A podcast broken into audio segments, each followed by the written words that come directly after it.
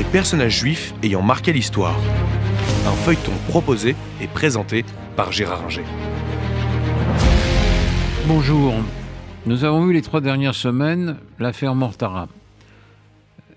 Immédiatement, quand j'ai vu le film de Bellocchio, L'enlèvement, j'ai pensé à une autre affaire plus proche de nous qui est l'affaire Finali, qui se déroule non pas dans les États du pape au XIXe siècle, mais en France entre les années 40 et 50, 1940-1950. Donc, beaucoup plus proche de nous et qui a marqué également euh, les esprits par euh, l'importance qu'elle a pu prendre. Alors, qu'est-ce que c'est que l'affaire Finali? Elle est différente, naturellement, dans son contexte de l'affaire Mortara. Des juifs autrichiens, euh, dont le père s'appelle Franz Finali, arrivent en France en 1938 et s'installent dans le pays, euh, du côté notamment de Grenoble, euh, et vivent là en judaïsme de manière paisible jusqu'à l'occupation, enfin du moins la guerre, pas l'occupation directement puisqu'on est en zone sud. Et donc, euh, c'est sous la France de Pétain que naissent euh, Patrick et Gérald de Finali, euh, Robert, pardon, et Gérald de Finali, deux enfants en 1941-1942. les enfants sont circoncis dès leur naissance, donc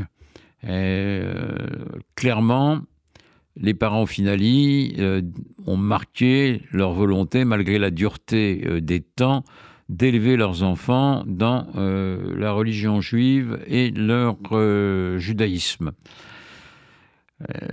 en 1942, les choses s'aggravent.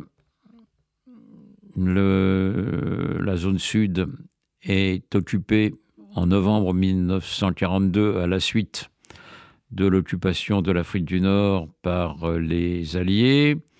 Euh, jusqu'en 1943 sont les Italiens, mais après, les Italiens qui occupent la zone et qui laissent les Juifs à peu près tranquilles. Mais euh, après la chute du régime de Mussolini, les Allemands envahissent toute cette zone et persécutent les Juifs.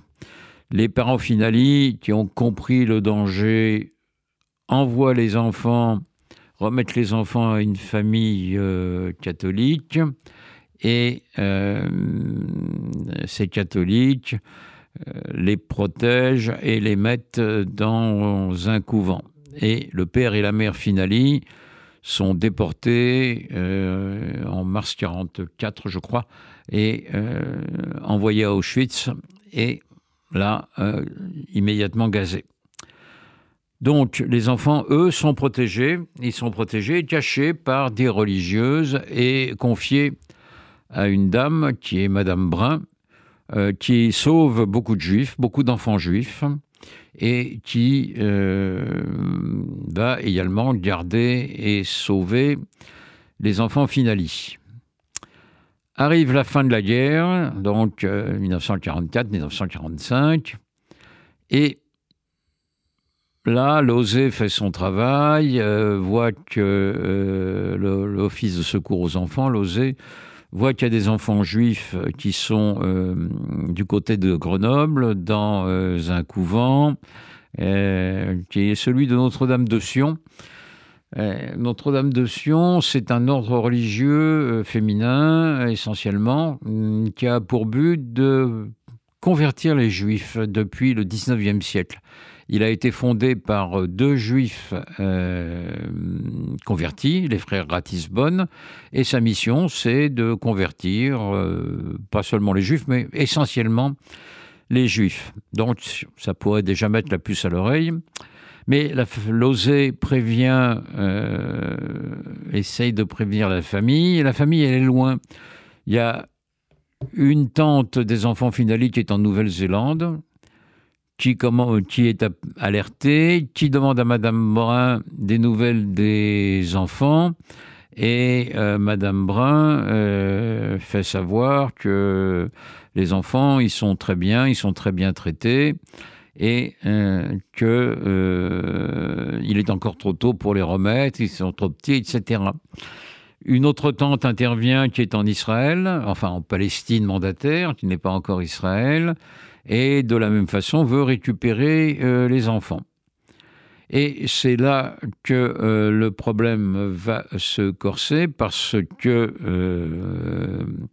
Madame Brun ne veut pas remettre les enfants et en plus les fait baptiser.